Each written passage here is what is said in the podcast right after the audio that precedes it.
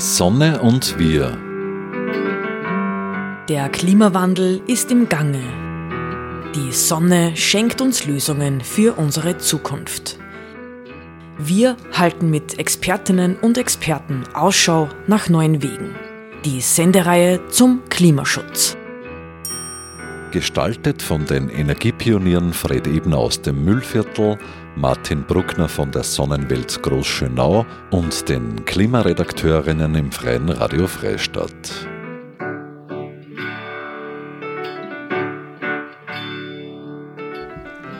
Viele Bäume machen noch keinen Wald.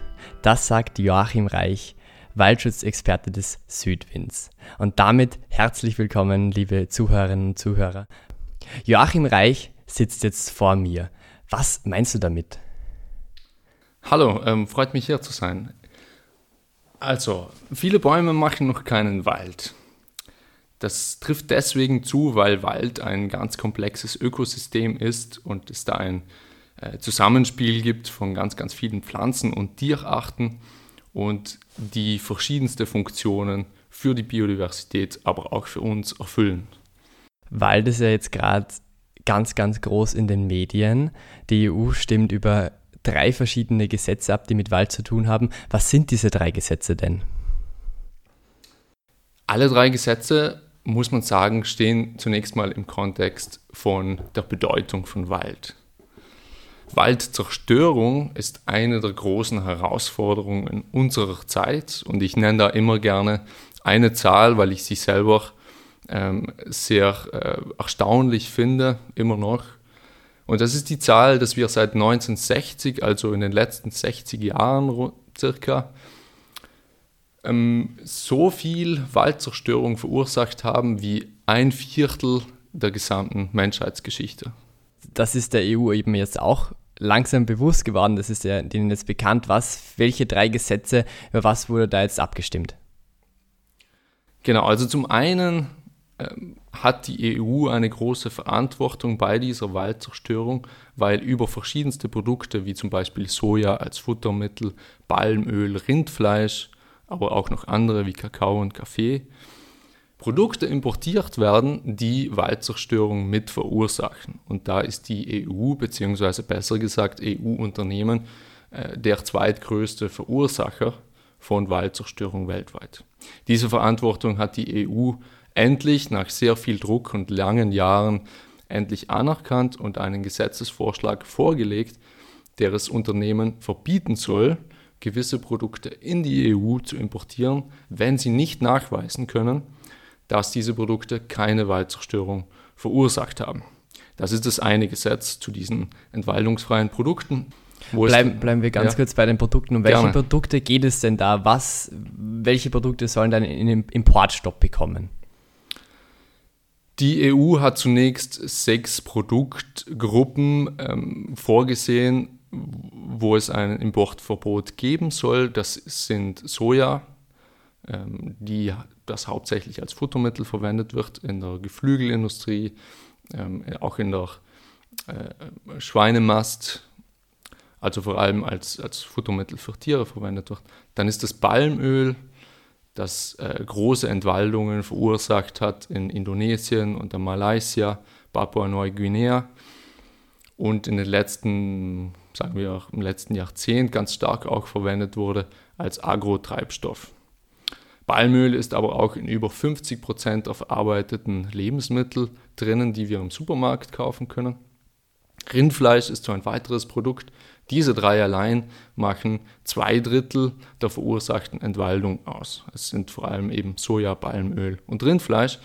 Es kommen aber viele andere Produkte dazu, wo Wissenschaftler immer betonen, die müssen wir auch mit hineinnehmen in den Gesetzesvorschlag, weil sonst kommt es einfach zu Verdrängungseffekten. Es kann einfach sein, dass dann stattdessen Mais äh, zur Entwaldung führt und dann Soja nur nachträglich angebaut wird. Also es darf nicht passieren, dass sich da einfach die Zerstörung verlagert auf andere Produkte. Deswegen brauchen wir einen umfassenden Ansatz. Mhm, du hast vielleicht gerade schon eine Gesetzeslücke unter Anführungszeichen angesprochen. Also es könnte sein, dass wenn Mais nicht auf diese Liste kommt, dass zuerst für Mais der Regenwald gerodet wird und dann danach Soja angebaut wird. Ist das möglich mit diesem Gesetz?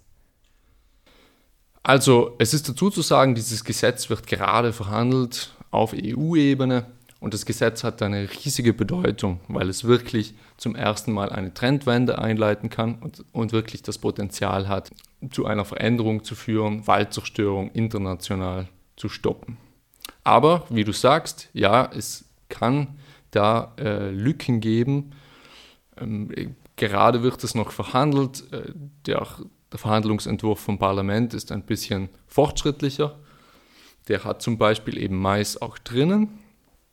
Aber ähm, der Ministerrat, also die Regierungen der Mitgliedstaaten, sind da sehr viel rückschrittlicher und haben Mais beispielsweise nicht drinnen in diesen Produkten, die, für die es einen Importstopp geben soll. Na gut, angenommen, es wird das Palmöl verboten unter Anführungszeichen, was heißt es dann für Europa? Gibt es dann kein Nutella mehr? Das würde nicht bedeuten, dass es äh, keine Nutella mehr gibt. Das brichst du eigentlich schön herunter. Die große Vision ist einfach, dass wenn wir in den Supermarkt gehen, dann soll es keine Produkte mehr in den Regalen zu kaufen geben, die Waldzerstörung oder auch Menschenrechtsverletzungen verursacht haben. Es ist ja absurd, dass wir gerade in einer Situation leben, wo es der äh, Regelfall ist, dass viele dieser Produkte einfach äh, mit Waldzerstörung in Zusammenhang stehen. Es sollte so sein, dass das komplett verbannt ist aus den äh, Regalen des Supermarkts. Nutella würde es trotzdem geben. Es würde dann halt nur von den Unternehmen verlangt werden, dass sie nachweisen, dass ihr Kakao, dass ihr Palmöl, das sie brauchen zur Herstellung von Nutella, Ferrero in diesem Fall, ähm, eben nicht aus Waldzerstörung kommt. Und die Beweislast liegt da bei den Unternehmen, was wirklich bahnbrechend ist und einen großen Fortschritt bedeuten würde. Und wer soll das dann kontrollieren, dass das auch nicht geschummelt ist von den Unternehmen? Also weil es ja unendlich viele Unternehmen gibt, die, die auch im Regenwald abholzen. Es gibt die großen, aber es gibt ja auch kleinere und dann könnte man ja das ja auf kleinere Unternehmen dann wieder verlagern und so. Wer, wer kontrolliert das? Genau, das sprichst du einen wichtigsten Punkt an. Es geht um solch, sogenannte Sorgfaltspflichten. Das heißt, die Unternehmen müssen dokumentieren bis hin zum Anbauort, woher sie diese Rohstoffe beziehen, wo sie angebaut worden sind. Das heißt, sie müssen wirklich mit GPS-Daten angeben, auf welchem Stück Land, auf welchen Feldern gewisse Rohstoffe angebaut worden sind. Das erlaubt es dann der EU und nationalen Behörden, über Satelliten das zu überprüfen, ob auf, diesen, auf diesem Stück Land eine Entwaldung stattgefunden hat oder nicht. Also Kontrollen müssen streng sein, sie müssen ausreichend sein und es muss natürlich abschreckende Strafen geben für Unternehmen, die dagegen verstoßen. Und kontrolliert kann es eben werden von unabhängiger Stelle über Satellitendaten, was äh, ein großer Fortschritt ist. Welche Strafen schlägst du da vor, wenn sich jetzt ein Unternehmen nicht dagegen, äh, wenn, sie, wenn sich ein, ein Unternehmen ähm, nicht daran hält, an, an, diese neue Verordnung, wenn, die, wenn sie denn kommt? Also es ist sehr sicher, dass sie kommen wird, weil es gibt eine große Mehrheit, nicht nur in der Bevölkerung, sondern auch äh, auf EU-Ebene, so ein Gesetz auch umzusetzen. Die Frage ist nur, weil wir vorhin Lücken angesprochen haben, ähm, ob alle Lücken geschlossen werden in diesem Gesetzestext. Und da muss ich noch ein paar andere Lücken ähm, anschließen, weil es wichtig ist, dass wir ein solides Gesetz haben und wir von Südend aus setzen uns natürlich ganz stark auch für Menschenrechte, Rechte von Indigenen und Rechte von Kleinbäuerinnen ein, die alle äh, betroffen sind, wenn es um Waldzerstörung geht. Du musst dir vorstellen, 1,6 Milliarden Menschen sind, äh, sind äh, auch angewiesen auf Wälder als ihre Lebensgrundlagen und als ihren Lebensraum. Das heißt, es kommt ganz oft auch zu Menschenrechtsverletzungen, dass sie keinen Zugang mehr haben zu Wald oder keinen Zugang zu sauberem Trinkwasser, wenn Waldzerstörung passiert. Deswegen ist es ganz wichtig, dass der Gesetzesvorschlag eben auch Menschenrechte mit aufnimmt. Du hast die Strafen angesprochen. Ähm, die Strafen sollten dann so aussehen, dass sie abschreckend sind. Was heißt das? Es muss ein, es muss ein beträchtlicher Teil des Umsatzes, des Gewinnes des Unternehmens als Strafe vorgesehen sein, sodass es dem, für das Unternehmen auf jeden Fall abschreckend ist und nicht mehr lukrativ ist, das weiterhin so zu betreiben. Da haben wir leider Bad Practice Beispiele in der Vergangenheit, wo in der EU Holzhandelsverordnung die Strafen viel zu niedrig waren, was bedeutet hat, dass die Unternehmen dann einfach illegales Holz in die EU gebracht haben, die Strafen, die lächerlich klein waren, gezahlt haben und einfach weitergemacht haben mit dem illegalen Import von Holz. Das darf so nicht aussehen, es muss wirklich ähm, ja, schmerzen. Ähm, du hast jetzt gerade schon die indigene Bevölkerung in, in Regenwaldgebieten angesprochen. Eine Gruppe indigener Menschen aus Südamerika prangert jetzt an, dass es zwar der, der, Amazonas, Amazonas, mit diesem Gesetz geschützt wird, unter Anführungszeichen, aber nicht andere Ökosysteme. Jetzt glauben die, dass sich dieser, diese Ausbeutung auf andere, also auf andere Bereiche verschieben wird hat das Gesetz in dieser Hinsicht Lücken, dass es noch umfangreicher sein sollte in Bezug auf, auf die Fläche und auf die Ökosysteme. Ja, ich bin dir sehr dankbar, dass du das ansprichst. Das ist ganz richtig. Es gibt hier die Sorge von Indigenen, dass äh, es sich einfach verlagert, die Zerstörung von den Wäldern auf andere Ökosysteme. Wovon sprechen wir da? Wir sprechen da von Savannengebieten, Grasländern. Und der Cerrado ist einer, äh, eines der großen Savannengebiete, wohin sich tatsächlich auch schon die Zerstörung verlagert hat aufgrund des Sojamoratoriums. Sojamoratoriums war das Abkommen, dass nicht mehr aus den Amazonasgebieten Soja gekauft wird von den großen Händlern, aber daraufhin hat sich einfach der Anbau von Sojaflächen in das Cerrado-Gebiet verlagert, was dort zu Zerstörung geführt hat. Und diese Savannengebiete, wie du dir vorstellen kannst, sind oft auch sehr relevant äh, in Sachen Biodiversität und Klimaschutz. Also es geht hier um den Schutz der Rechte von Indigenen, aber es ist auch, sage ich mal, im Eigeninteresse, wenn wir an Klimaschutz und Biodiversitätsschutz denken, diese zu schützen. Deswegen hat das Parlament ursprünglich die Kommission dazu aufgefordert, einen Entwurf vorzulegen, wo auch andere Ökosysteme geschützt werden und nicht nur Wälder.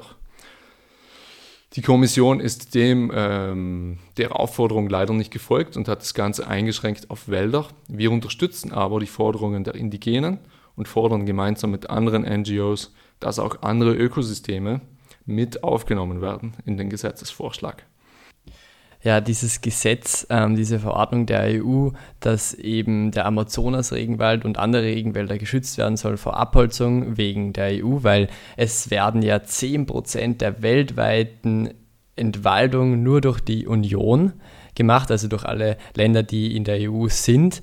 Was ist es dann größenmäßig? Ist es eine, ist es unfair von den Menschen in der EU im Gegensatz zu allen Menschen oder ist es eh normal unter Anführungszeichen?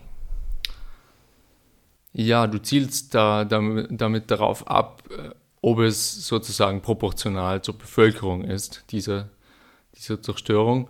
Ähm, das ist sie nicht, es ist überproportional viel. Das letzte Jahr 2017 es äh, besagt, dass 16 Prozent der globalen Waldzerstörung von der EU ausgegangen ist. Du hast recht, die 10 Prozent sind im Schnitt über die letzten zehn Jahre gerechnet.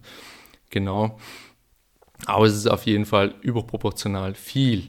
Ähm, Größenordnung, damit man sich das ein bisschen besser vorstellen kann. Wir haben in den letzten 30 Jahren eine Waldfläche verloren von 420 Millionen Hektar. Wie groß ist das? Das ist die Größe der gesamten Europäischen Union. So viel haben wir an Waldflächen verloren und ungefähr 80 Millionen Hektar davon äh, waren Urwälder. Das ist die Größe von Italien und Spanien zusammengenommen. Also wirklich ähm, äh, atemberaubend riesige Flächen, die wir da verloren haben und teilweise irreversibel verloren haben, weil, wie du sicher weißt, Wälder kann man nicht immer einfach nachpflanzen. Damit man das runterbricht auf äh, eine greifbare Größe, wir haben eine Aktion im Prater auch gemacht mit der großen europaweiten Koalition Together for Forests um aufzuzeigen, wie schnell so ein, äh, eine Waldfläche verschwindet. Der Prater, du weißt es vielleicht, ist der größte äh, Wiener Park und hat 600 Hektar. Ähm, in welcher Zeit glaubst du, äh, verschwindet äh, die, die, eine Waldfläche in der Größe vom Wiener Prater. Mm, wahrscheinlich so in fünf, sechs, sieben Minuten. Ich denke, bei einer großen Rodung, da kann man gleich mal den ganzen Prater verbrennen, unter Anführungszeichen. Ja, gut geraten. Ähm, es dauert nur 30 Minuten, bis äh, eine Fläche in der Größe des Wiener Praters verschwunden ist. Das bedeutet, dass wenn ich versuche, von einer Seite des Wiener Praters zur anderen Seite zu gehen, dann bin ich langsamer als die Waldzerstörung. Ich könnte also praktisch über die Hauptallee spazieren und links und rechts von mir die Bäume wie Dominosteine umfallen sehen und damit auch die ganze Lebenswelt von so vielen Pflanzen und Tieren verschwinden sehen und natürlich auch der Lebensraum von Indigenen, der da zerstört wird innerhalb dieser kurzen Zeit. Du sprichst ein sehr persönliches Thema an. Jetzt habe ich wirklich die, die Bäume vor meinem inneren Auge umfallen sehen. Du hast Philosophie und Sozialökologie studiert. Du kommst ursprünglich aus Südtirol, Südtirol ähm, warst schon immer mit deiner Schwester im Wald. Was macht es mit dir selbst, dass so viel Wald die ganze Zeit zerstört wird und du kannst irgendwie nichts dagegen machen? Ja, es stimmt natürlich traurig, wenn man, wenn man sieht, wie viel Zerstörung angerichtet wird ähm, in Ökosystemen, aber auch in Wäldern, ähm, weil wir wissen, dass, dass ganz viele Arten vom Aussterben bedroht sind und mit der Zerstörung des Regenwaldes unwiederbringlich dann verloren sind. Das sind, ähm, muss man sich auch vor Augen halten, das sind ja Produkte der Evolution, dies, diese Tausenden an verschiedenen Arten bei Tieren und Pflanzen, wo es Jahrmillionen gedauert hat, bis sich diese faszinierenden Tiere ähm, entwickelt haben. Und diese Schätze der Natur zerstören wir in kürzester Zeit. Man muss sich allein vor Augen halten, dass ein Mittelalterbaum vielleicht 200 Jahre alt ist und innerhalb von 10 Minuten haben wir so einen Baum gefällt. Die großen Wälder könnte man auch vergleichen mit die Kathedralen der Natur, nicht? Und innerhalb von kürzester Zeit werden die gerodet. Wie ich eben gesagt habe, in 30 Minuten werden Wälder zerstört. Also es stimmt auf jeden Fall traurig, aber auch zornig, weil das muss nicht passieren und es sind oft wenige große Konzerne, ähm, die Profite machen wollen und mit der industriellen Landwirtschaft versuchen, ihre Profite noch mehr zu steigern und wir können dem Ganzen Einhalt gebieten mit strengen Gesetzen, was wir jetzt auf jeden Fall tun sollten. Jetzt wissen wir, dass die EU maßgeblich daran beteiligt ist und schuld ist, dass ganz, ganz viel Wald und Regenwald abgeholzt wird. Jetzt fordern indigene äh, Gruppen, dass dieser Wald wieder aufgeforstet wird, dass es wieder Regenwald geben soll. Wie, in welcher, welcher Verantwortung steht da die, die EU, da mitzuhelfen? Oder kann sie sagen, ja gut, wir holzen keinen Regenwald mehr ab, der, der wird schon wieder kommen? Ja, zum einen ist es wirklich dieses Gesetz, ein Importverbot zu errichten für alle Produkte, die Waldzerstörung verursacht haben. Aber wir haben es schon angesprochen, die Zerstörung von Natur, von Ökosystemen kann sich verlagern von Wäldern auf andere sehr wichtige Ökosysteme. Deswegen ist es gleichzeitig wichtig, dass die EU auch den Konsum gewisser Produkte einfach reduziert, den Ressourcenverbrauch für gewisser Produkte. Und da ist allen voran natürlich rotes Fleisch zu nennen. Der Fleischkonsum ist viel zu hoch in der EU und es ist vor allem der Fleischkonsum, Geflügel, Schwein, Rind, der dazu führt, dass solche großen Flächen überhaupt benötigt werden. Wenn wir Soja hernehmen als Beispiel. Beim Soja ist es so, dass über 75 Prozent äh, des Sojaanbaus direkt äh, für Futtermittel, für Tiere verwendet wird. Würden wir weniger Tiere konsumieren, hätten wir viel mehr freie Flächen und es gäbe nicht so einen enormen Druck auf äh, Regenwald und andere Wälder und hätten damit freiere Flächen, wo dann auch wieder ähm, Renaturierung und natürliche Wiederbewaldung stattfinden könnte. Genau. Eine Sache, die ich noch dazu sagen möchte, der Weltbiodiversitätsrat hat anerkannt, dass Indigene tatsächlich zu den besten Beschützern und Behütern von natürlichen Ökosystemen wie eben Wäldern und Amazonas gehören. Und das ist empirisch ganz klar. In ganz vielen Studien sieht man, dass gerade dort, wo indigene Reservate sind, die Waldzerstörung sehr viel langsamer oder gar nicht vorangeschritten ist, weil die Indigenen oft auch sich als Umweltschützerinnen ähm, aufstellen und ihre, ihre Wälder auch beschützen, effektiv. Also wird es einen sehr, sehr positiven Nutzen haben, den indigenen Bevölkerung den Wald wieder zurückzugeben. Auf jeden Fall. Es gehört äh, zu unserer Forderung dazu, dass die Landnutzungsrechte von Indigenen zu respektieren sind. Was machen zum Beispiel Indigene besser als jetzt Menschen, die jetzt nicht im Wald groß geworden sind und im Wald leben?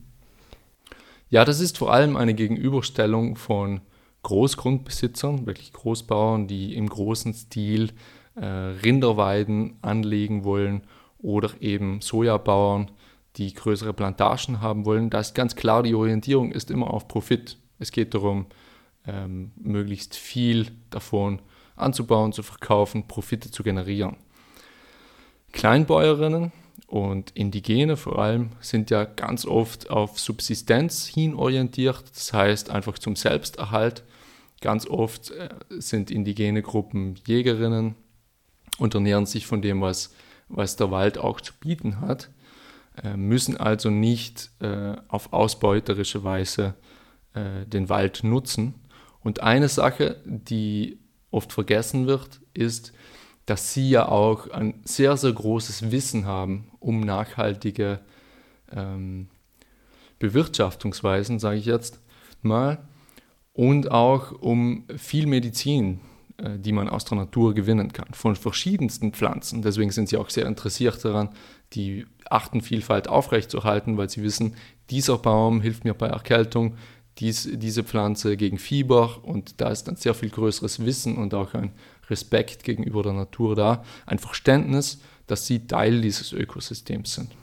Wenn, wenn man den indigenen Bevölkerungen jetzt den Wald zurückgibt, ähm, dann verliert man ja Fläche, wo man jetzt Soja oder Palmöl anbauen kann.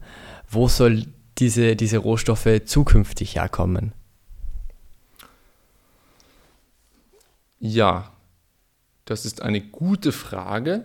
Ich denke mir, man muss ganz stark darauf achten, wofür wird denn Palmöl und wofür, wofür wird denn Soja verwendet. Nicht? In der EU ist es so, dass über 40 Prozent in den letzten Jahren für Agrotreibstoffe eingesetzt worden ist. Etwas, was ähm, alles andere als nachhaltig ist, sondern vielmehr einfach zerstörerisch ist.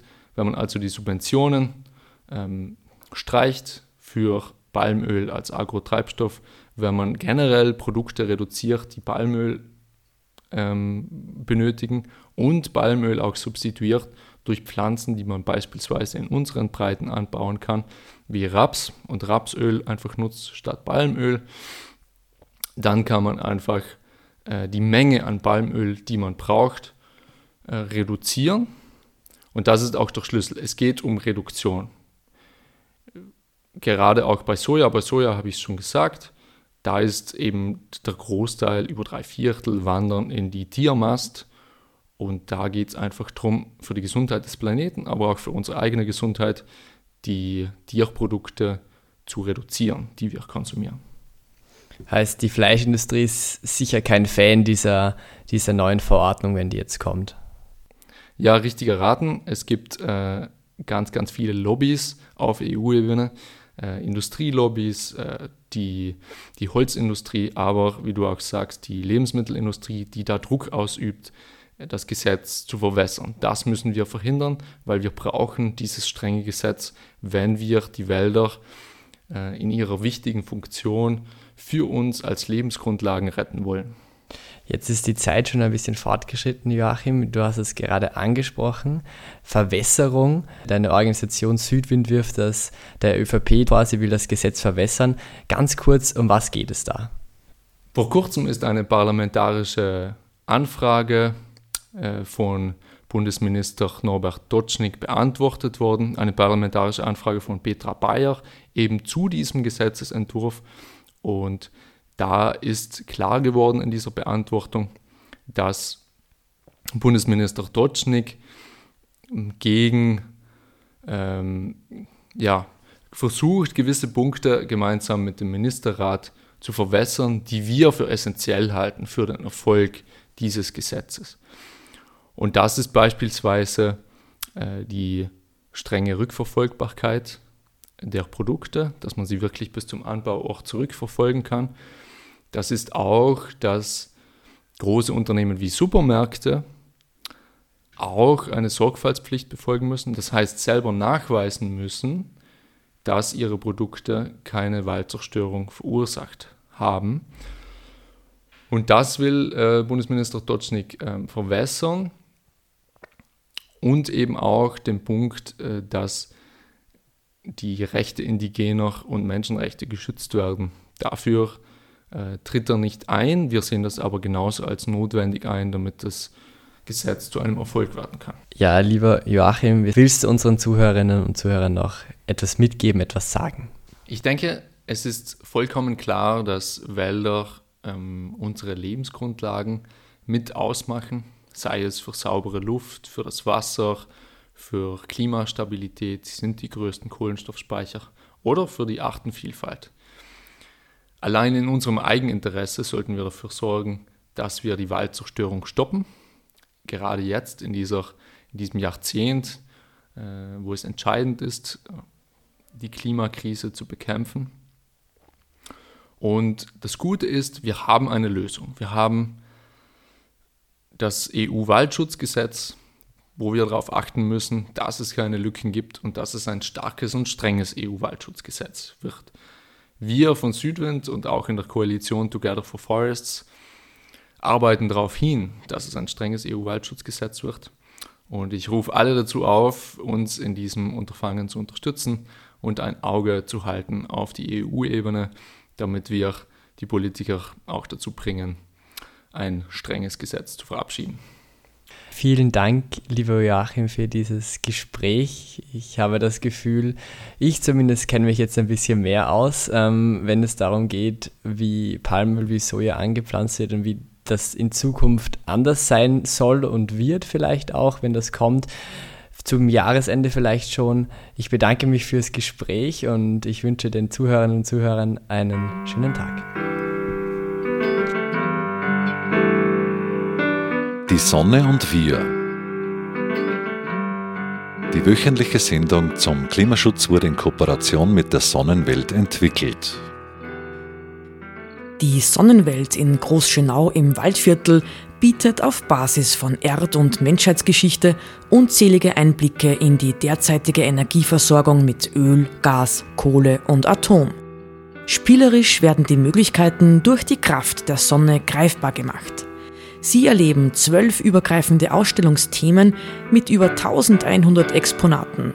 Mehr dazu auf www.sonnenwelt.at. Die Sonne und wir wird im Freien Radio Freistadt produziert und auch bei folgenden freien Radios regelmäßig ausgestrahlt.